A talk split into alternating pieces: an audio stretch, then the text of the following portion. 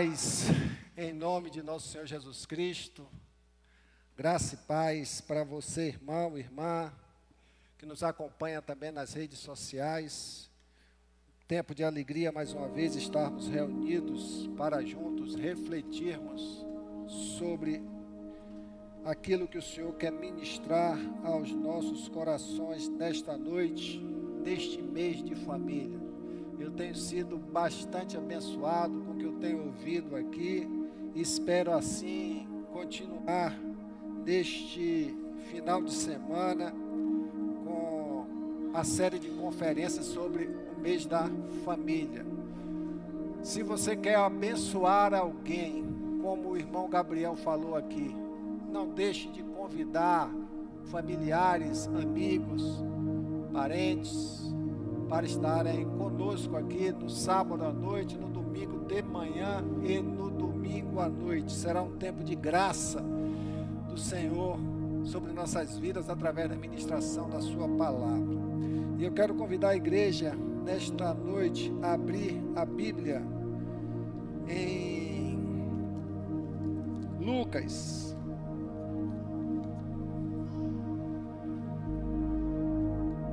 Capítulo 15.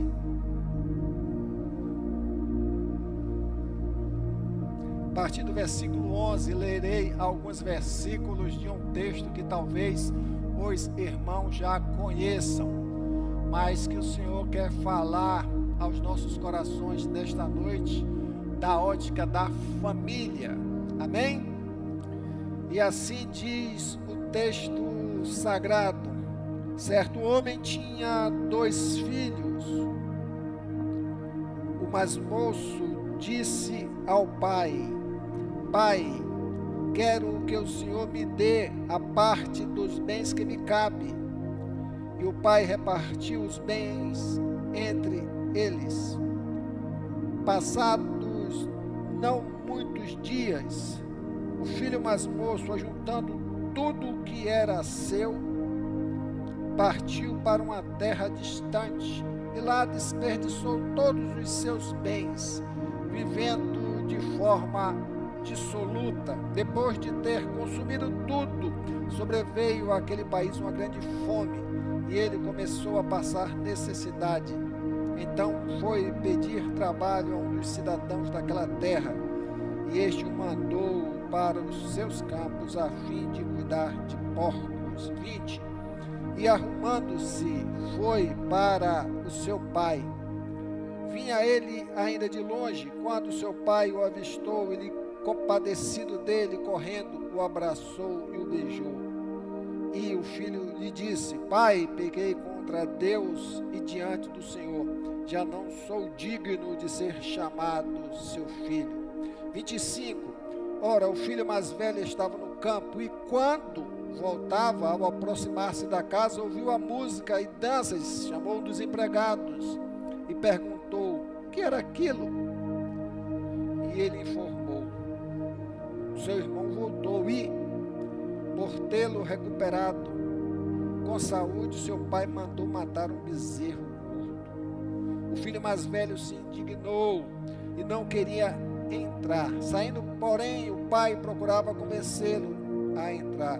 Mas ele respondeu ao pai: Faz tantos anos que sirvo ao Senhor e nunca transgredi um mandamento seu. Mas o Senhor nunca me deu um cabrito sequer para fazer uma festa com os meus amigos. Porém, quando veio esse seu filho, porém, quando veio esse seu filho, que sumiu com os bens do Senhor, gastando tudo com prostitutas, o Senhor mandou matar o bezerro gordo para ele. Então o pai respondeu: Meu filho, você está sempre comigo, tudo que tenho é seu. Entretanto, era preciso festejar e alegrar-se, porque este seu irmão estava morto e reviveu, estava perdido e foi achado. Amém? Quem é que já conhece esse texto aqui? Eu acho que eu já ouvi assim umas dezenas de pregações diante dessa porção, dessa palavra, e certamente fui abençoado em todas as vezes que eu tive a oportunidade de ouvir reflexões, ministrações sobre essa porção da palavra de Deus. E nesta noite, há um tempo, eu ouvi uma ministração em cima desse texto e me falou muito ao coração. E eu quero compartilhar algumas coisas que eu aprendi dentro daquela ministração acrescida daquilo que o Senhor quer nos falar também nesta noite, para abençoar as nossas vidas, para que nós possamos refletir profundamente no contexto de família. Ouvimos aqui durante esses dias, em algumas reflexões, falando-se muito de como vencer as crises nas famílias, as dificuldades nas famílias, as soluções que nós devemos buscar.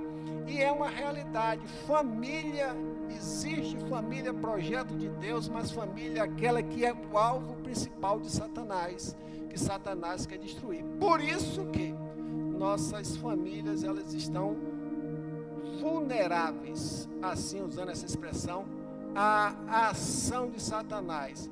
E se nós não tivermos cuidado de nos revestirmos como família, esse ataque será ainda mais forte, mais agressivo, porque o propósito de Satanás é roubar, matar e destruir. Dentro desse texto aqui, dentro dessa leitura, uma coisa que eu aprendi é que esta família, aparentemente saudável, ela vivia em crise. Essa família, aparentemente gozando da riqueza de todo o privilégio, era uma família que tinha problemas. Isso não está muito distante da sua realidade, isso não está muito distante da minha realidade como família. Há um provérbio ou um ditado chinês em relação à crise. E ele analisa a crise da seguinte forma: ou é uma oportunidade de você viver prejuízos, ou oportunidade de você fazer a diferença, ou é oportunidade de você crescer. No mundo comercial diz que em tempos de crise não é Natan, crie, use sua criatividade para vencer as crises do mercado. Então depende de tudo como nós olhamos as situações que nós estamos vivendo, que nós estamos vivenciando, que nós estamos é, é, vulneráveis a sofrermos ou a passarmos. Por isso que é muito importante nós estarmos atentos como família. Eu domingo estava observando quantas crianças nós temos, como cuidar e a responsabilidade de orientar como igreja. Como igreja. Agora, a responsabilidade principal pertence aos pais, mãe, porque o campo da família precisa de uma atenção especial. E observando, você fazendo uma leitura da situação da sua família hoje, porventura vivendo tempos de crise, e você olhar para as suas atitudes do passado, a falta, a negligência, a falta de motivação, a falta de testemunho, a falta de cuidado, isso tudo vem gerando consequências no viver da família de hoje. Isso é uma realidade que a gente não pode fechar os olhos. Então, você, papai, mamãe, que está aí com seus filhos em criação, presta muita atenção no que o Senhor tem para falar aos nossos corações nesta noite e o que a gente pode aprender dentro desse texto onde um filho que tinha tudo dentro da sua casa, lhe era ofertado tudo por seu pai, tinha toda a segurança, toda a estrutura, todo o prazer, tinha dinheiro, tinha empregados. Aquele filho ele decidiu deixar a sua família para trás. Desconsiderou isso tudo para viver a sua vida, o seu projeto de vida, os seus planos pessoais e deixou a sua família para trás. O pai, como resposta, ele simplesmente ao receber essa, esse pedido do filho, pai, quero que o Senhor me dê parte dos meus bens que me cabe. E o pai silenciosamente ali deu a parte que lhes cabia, e o texto ele ainda diz de uma forma interessante: o pai repartiu o bem entre eles, pegou a parte que cabia ao filho e lhe concedeu. E o filho saiu, como uma história que nós já conhecemos muito, e saiu e passou a viver numa terra muito distante. Ou seja, imagine naquele tempo você já não tem, já tinha todas as dificuldades de ter acesso ao contato familiar e ele foi para uma terra muito distante que dificultou isso, a notícia, o saber onde é que estava, o que estava fazendo com a sua vida. Ele ignorou tudo, foi viver a vida dele, gastou tudo nababescamente nos prazeres, depois em derrota, depois de uma fome na terra, naquela localidade, ele teve apenas como resposta, através de uma pessoa que se apiedou dele, cuidar dos porcos. E em consequência veio todo o relato de uma vida de miséria.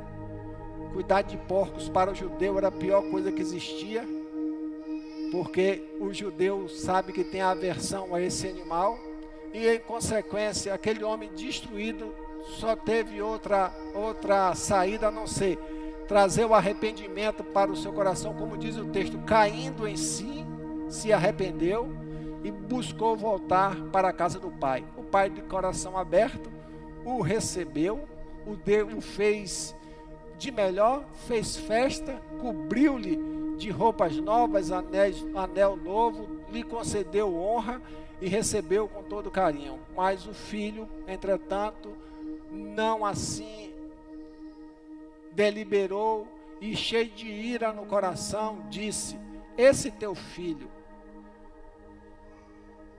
E eu, o final da história todos nós sabemos aqui o que o pai disse, muito interessante, porque o seu irmão estava morto, estava perdido e foi achado. Eu quero, dentro desse texto, dizer para você, meu irmão, minha irmã, e que você preste muito bem atenção, você que nos acompanha nas redes sociais. Por mais que você se esforce em viver a sua família, por mais que você esforce em cuidar da sua família, por mais que você se esforce em dar o melhor para sua família e tratar da vida espiritual da sua família. E o texto revela que aquele pai amoroso era um homem de Deus e numa tipologia, uma figura do próprio Deus, né? um homem amoroso.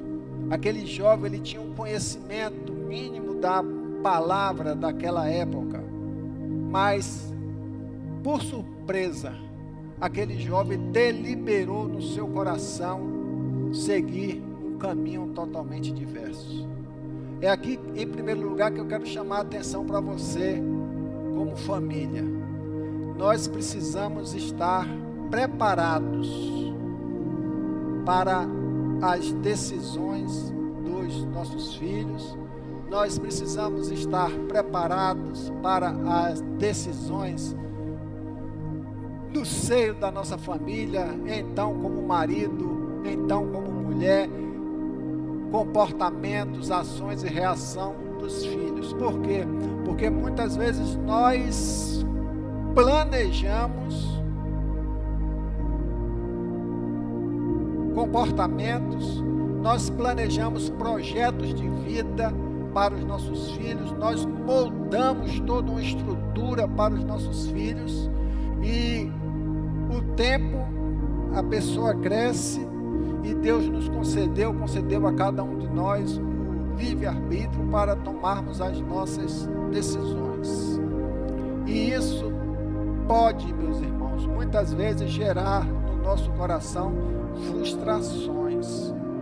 Pode gerar no nosso coração, como pais, tristeza, é? descontentamento, afastamento dos nossos filhos.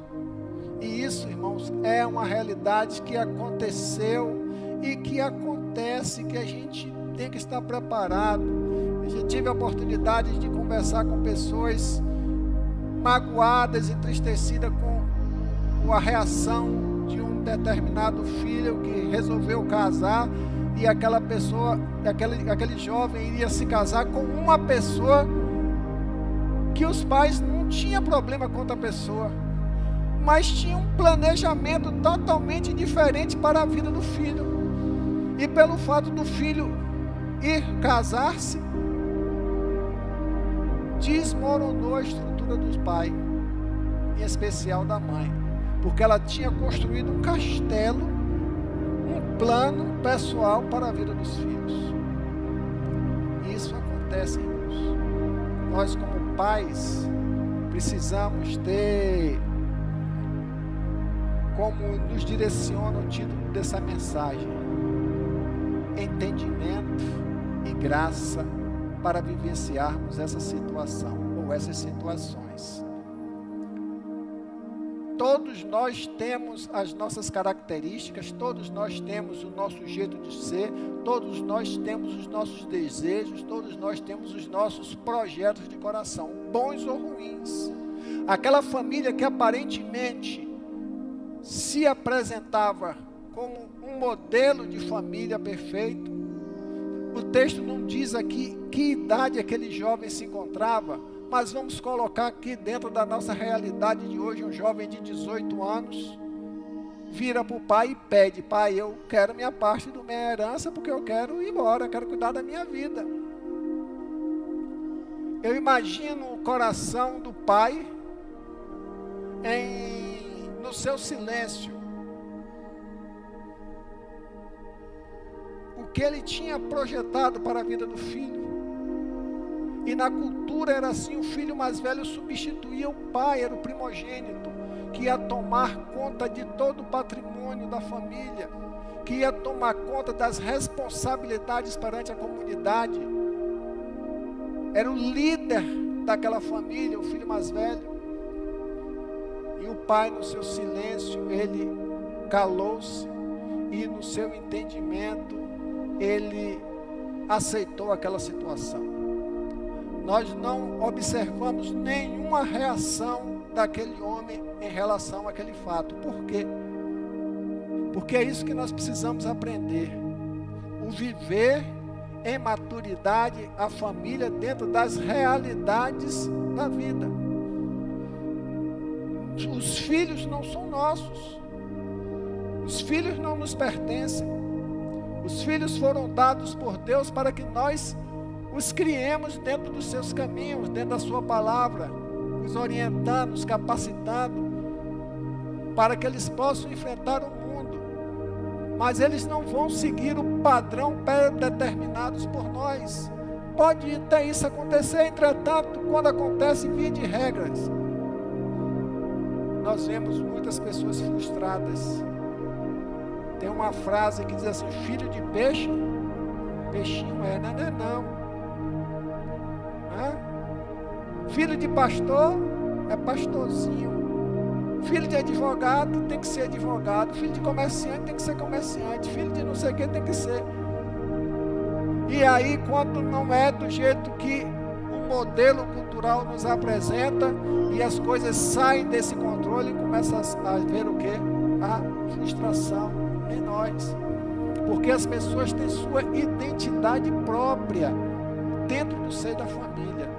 E nós precisamos ter esse o quê? Entendimento bem amadurecido e bem definido, respeitando as características de cada pessoa, né? Então, fica aqui a primeira observação a primeira consideração que você deve guardar bem no seu coração. Situações vão acontecer, mas devemos ter cuidado para que nós não levemos isso ao campo da crise familiar. Aprendo dentro desse texto de uma forma assim bem bem dura. Quando ele diz: "Nem tudo na família sairá como nós planejamos, apesar de que fizemos". A gente investe na família para que a família frutifique e dê o resultado aquilo que nós pensamos. Isso não só no campo dos filhos, mas no campo de pais e filhos e marido e mulher. Todos os relacionamentos existentes nesse grupo sistêmico chamado família. E quando nós tivermos essa certeza que as coisas não sairão como nós planejamos, talvez até possa até sair, mas se não sair, não se frustre. Receba isso com entendimento. Receba isso com sabedoria. Aprendemos também dentro desse texto que cada um faça sempre o melhor, como pai, como mãe, como filhos, para não sofrermos o sentimento de culpa, remorso ou arrependimento devemos fazer sempre o melhor dentro da nossa família. As situações vão acontecer e muitas vezes não vão ser do nosso agrado, não vão ser dentro da nossa perspectiva, mas nós devemos ter como postura o entendimento que nós devemos fazer sempre o melhor. Fazer sempre o melhor é não amaldiçoar Fazer sempre o melhor é buscar investir. Fazer sempre o melhor é motivar. Fazer o melhor é dedicar atenção, é dedicar compromisso, é você assumir suas responsabilidades dentro das suas responsabilidades como pai, como mãe ou como filho. Um em relação ao outro. Faça sempre o melhor dentro da sua casa mesmo que você não seja correspondido, faça sempre o melhor. Eu vejo aqui dentro desse texto que o pai sempre fez o melhor para aquela família, deu toda a condição para aquela família. E quando o filho deliberou em cuidar da sua vida e ir para o mundo, ele fez a parte dele. Muita gente sofre, muita gente se encontra hoje doente, depressivo, sem perspectiva dentro das suas famílias, porque não cuidaram de fazer o melhor. Vivem hoje do remorso, vivem hoje da tristeza, porque quando tiveram a oportunidade de fazer o melhor, não fizeram. E hoje paga-se as consequências, sabe de quê? Da culpa. Eu vejo dentro da figura do pai desse jovem, um homem que investiu na vida do filho, fez de tudo que se podia fazer, mas eu não vejo na narrativa do texto nenhum sentimento de culpa na vida daquele homem, nenhum sentimento de remorso na vida daquele homem, nenhum sentimento de tristeza na vida daquele homem, porque ele tinha certeza: eu fiz o melhor para o meu filho. Porque um dia chegou e o tempo chegou dele tomar a decisão na vida dele. Aquela família que se afigurava uma família sem problema, sem problema. No seu silêncio, no seu íntimo, aquele jovem já vinha sofrendo de uma insatisfação de estar vivendo dentro do contexto familiar e buscar aventurar-se com um mundo desconhecido. Quantas vezes, irmãos, eu já tive, você também já deve ter tido a oportunidade de participar de um velório de uma pessoa querida, com filhos ou pais, é, sepultando um filho e vice-versa. O desespero do filho chorando com lágrimas de dor, com lágrimas de culpa, com lágrimas de arrependimento, porque não fez o melhor por seu filho, por sua família, por seu familiar morto, quando ainda em vida. Você já presenciou isso? Isso é uma realidade. Mesmo que a pessoa venha desacertar, irmão, na sua caminhada, mesmo que não considere tudo que você fez sobre sua vida, você tem que ter o seu sentimento de dever cumprido, honradez, de segurança do que cabia a você fazer, seja como pai, seja como mãe, seja como filho, fazê-lo dentro da história da sua vida, dentro daquele relacionamento. Então não abra mão de fazer o melhor, não dê, abra mão de investir porque isso vai lhe trazer um resultado muito positivo para a sua vida, que é o sentimento de ter feito a coisa certa, de ter dedicado entendimento e praticado esse entendimento dentro do seio da sua família. E outra coisa que eu observo aqui dentro desse texto, que o filho foi, fez tudo o que não deveria fazer. Uma vez eu estava pregando para os jovens, não me lembro aonde, um encontro de jovens aí, e o Senhor me deu esse texto com uma mensagem invertida. Se aquele jovem estivesse preparado para ir para o mundo, e, dentro dos recursos que tinha, soubesse viver no mundo, aquele jovem seria um jovem de sucesso.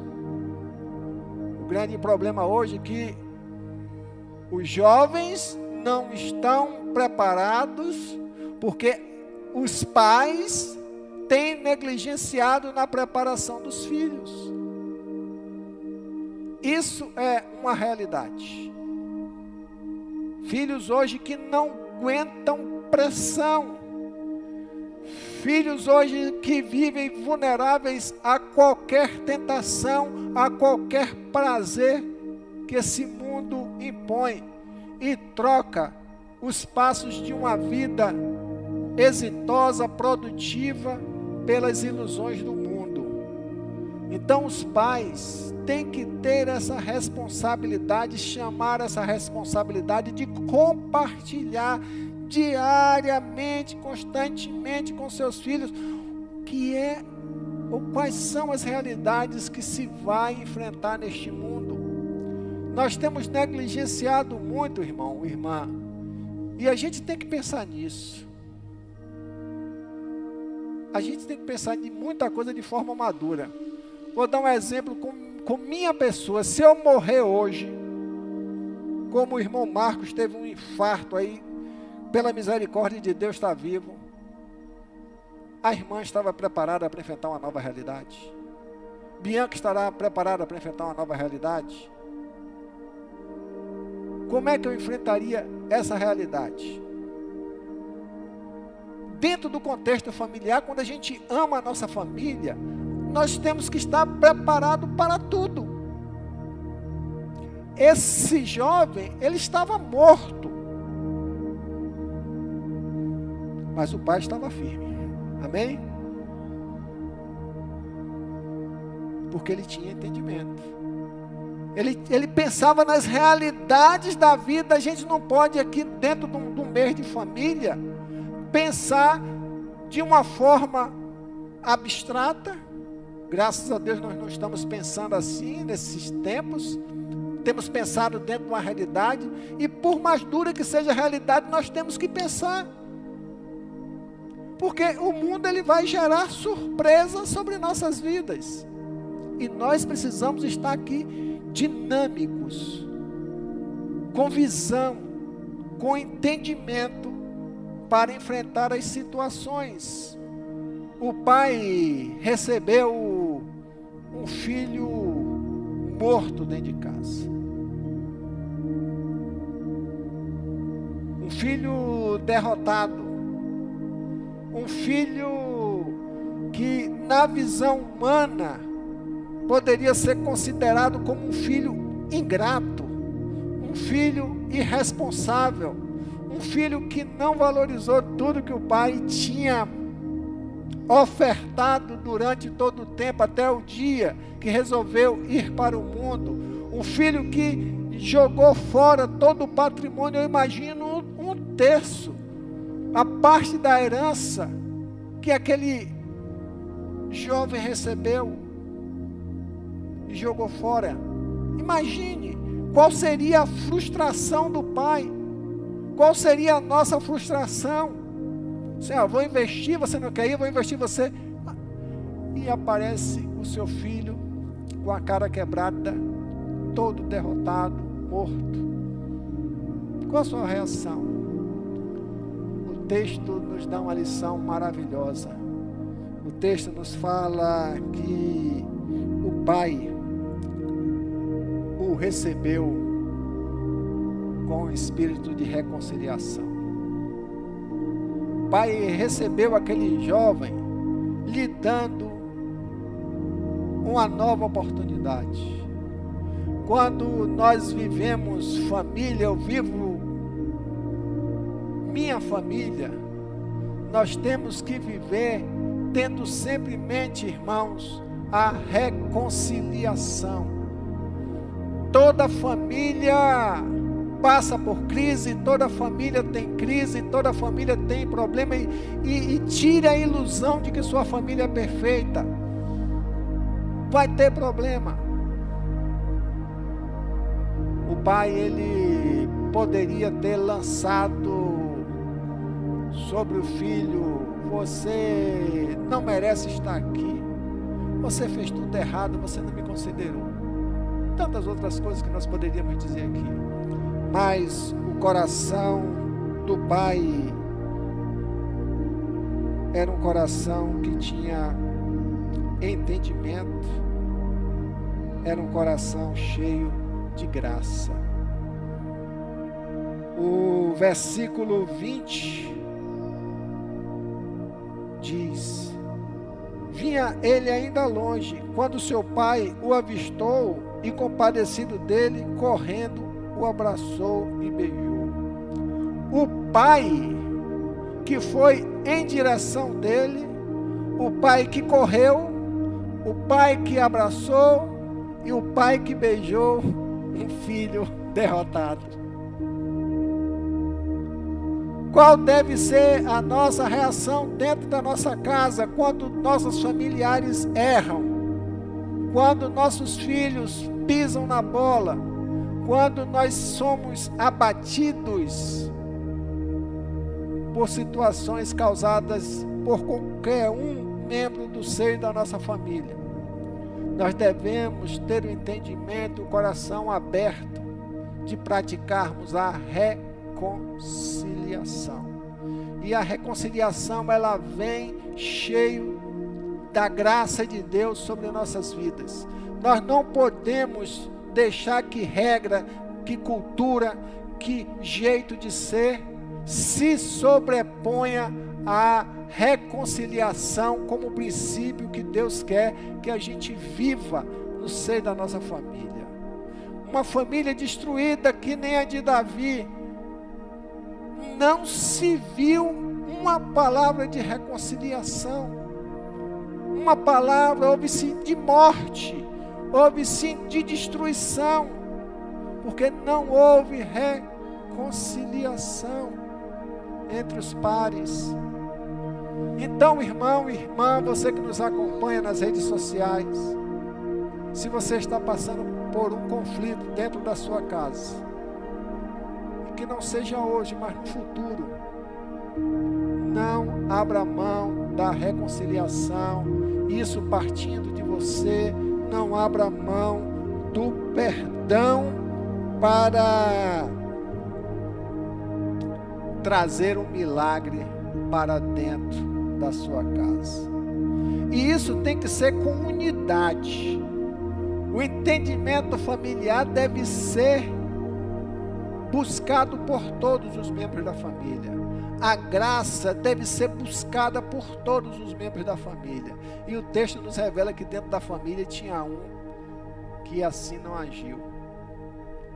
Quando ele soube que o irmão voltou, que estava tendo festa naquela casa, ele voltou do trabalho e soube que era o irmão que tinha retornado, o coração dele, o que, é que aconteceu? Ao contrário do pai, diz o versículo 25, 26, 28. O filho mais velho se indignou. Tem algumas traduções que falam o filho mais velho se irou. E sabe como é que ele tratou o seu irmão? Esse seu filho.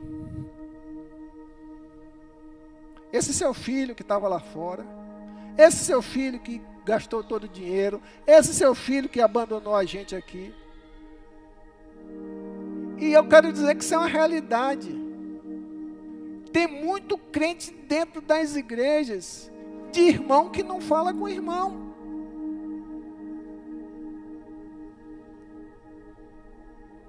toma isso por surpresa, não, que tem irmão que está dentro da igreja que não fala com irmão. E isso, irmão de sangue, como irmão também do corpo de Cristo. A grande família do Senhor, o nosso Pai, o nosso Deus, traz a reconciliação, nos concede a graça. E aquele filho que foi tratado, o irmão, que foi tratado da mesma forma com o irmão, talvez a reação dele foi pior do que a do seu irmão. Porque seu irmão caiu em si, se arrependeu e retornou para casa. E ele continuou com a sua mágoa no coração.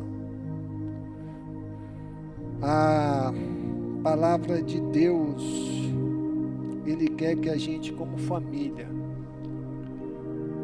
quer que a gente construa, sabe o que, dentro da nossa casa? um ambiente de graça, um ambiente de favor imerecido, um ambiente de você olhar para a carta do pescoço de seu irmão e falar assim: olha, tu é abusado, tu é chato, mas eu te amo pela graça. Eu tenho os meus defeitos também e eu te amo pela graça porque o Senhor me amou. É por isso que nós precisamos aprender, entender e viver a graça de Cristo gente precisa disso. Para que a gente tire as birrazinhas do coração, as mazelas desarmoniosas, fruto da convivência relacional no seio da família, que ao longo dos anos vem construindo mágoas e mágoas e mágoas, e marcas e marcas e marcas não tratadas. Nós somos filhos de Deus, nós recebemos a capacitação do Senhor, o Espírito Santo, para vivermos pela graça. Crente que não vive pela graça, não pratica a graça de Deus, ele não é crente. Não é crente, não. Está precisando converter de todas as demandas que a gente viva, irmãos, na nossa caminhada, a gente, nossa atitude, nossa resposta tem que ser pela graça, não conservar a ira no coração. O pai, ele pega, diz o texto. Tragam depressa roupa e vistam ele a melhor roupa, põe um anel no dedo e sandália nos pés. Tragam e matem um bezerro gordo. O bezerro gordo, vocês sabem o que é que esse bezerro gordo aqui? Ensina a doutrina, os comentaristas, que era o bezerro que ia, o melhor bezerro que ia ser oferecido no sacrifício. Brincadeira? O Pai, com entendimento e com graça, fez isso. Por isso, irmão, por isso, irmã, o amor do Pai, o nosso amor como membro da família, deve ser esse mesmo amor aqui nos ensinado pelo pai desses dois jovens.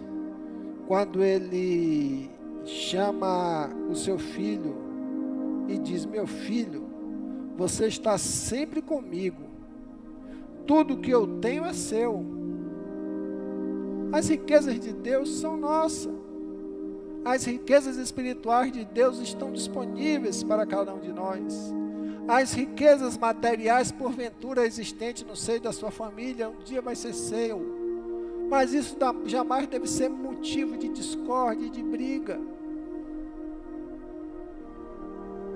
Tudo que tenho é seu. Entretanto, era preciso festejar e alegrar-se, porque seu irmão estava morto e reviveu, estava perdido e foi achado. Quem vive a sua família, quem ama a sua família, ele vive com entendimento e graça.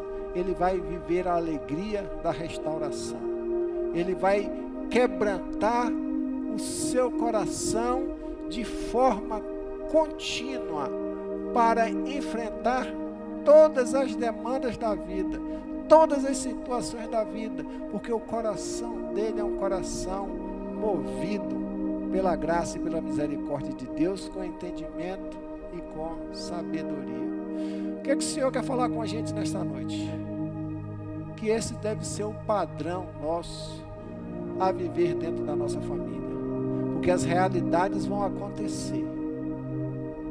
Coisas vão acontecer que não está dentro do nosso script de papai e mamãe, mas que a gente precisa praticar esse amor com entendimento e com graça, para que a gente possa ter sempre uma família sadia, relacionamentos saudáveis e assim glorificar o nome do nosso Deus. Amém? Que Deus assim continue nos abençoando com a tua palavra. Vamos nos colocar em pé, vamos orar e agradecer ao Senhor. Querido Pai, eterno Deus, Toda honra, glória, louvor e adoração pertencem ao Senhor. E nós queremos te agradecer, porque mais uma vez o Senhor nos trata, nos orienta, nos mostra o caminho através da tua palavra. Que nós possamos amadurecer, Senhor Deus, a nossa vida espiritual, que a gente possa dominar os nossos sentimentos de alma, Senhor, que muitas vezes são prejudiciais nos nossos relacionamentos como família.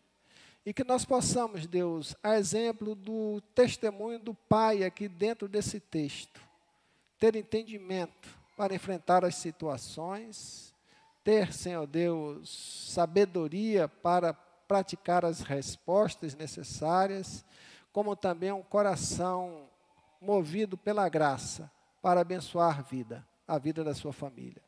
Obrigado, Deus, por este tempo, por esta reflexão.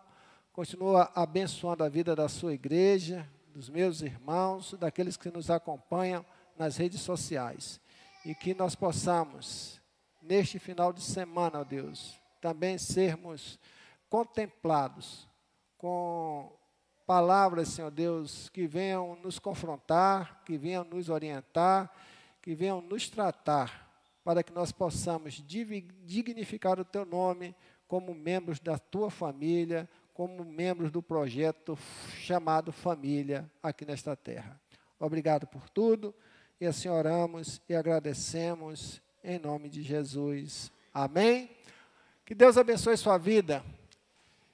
Convide alguém para o nosso trabalho da série de conferência. E amanhã nós estaremos tendo a nossa penúltima aula do curso de discipulado. Amém?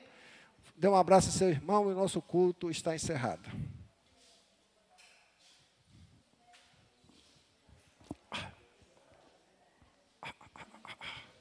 Está bonitinho, rapaz. É como é que.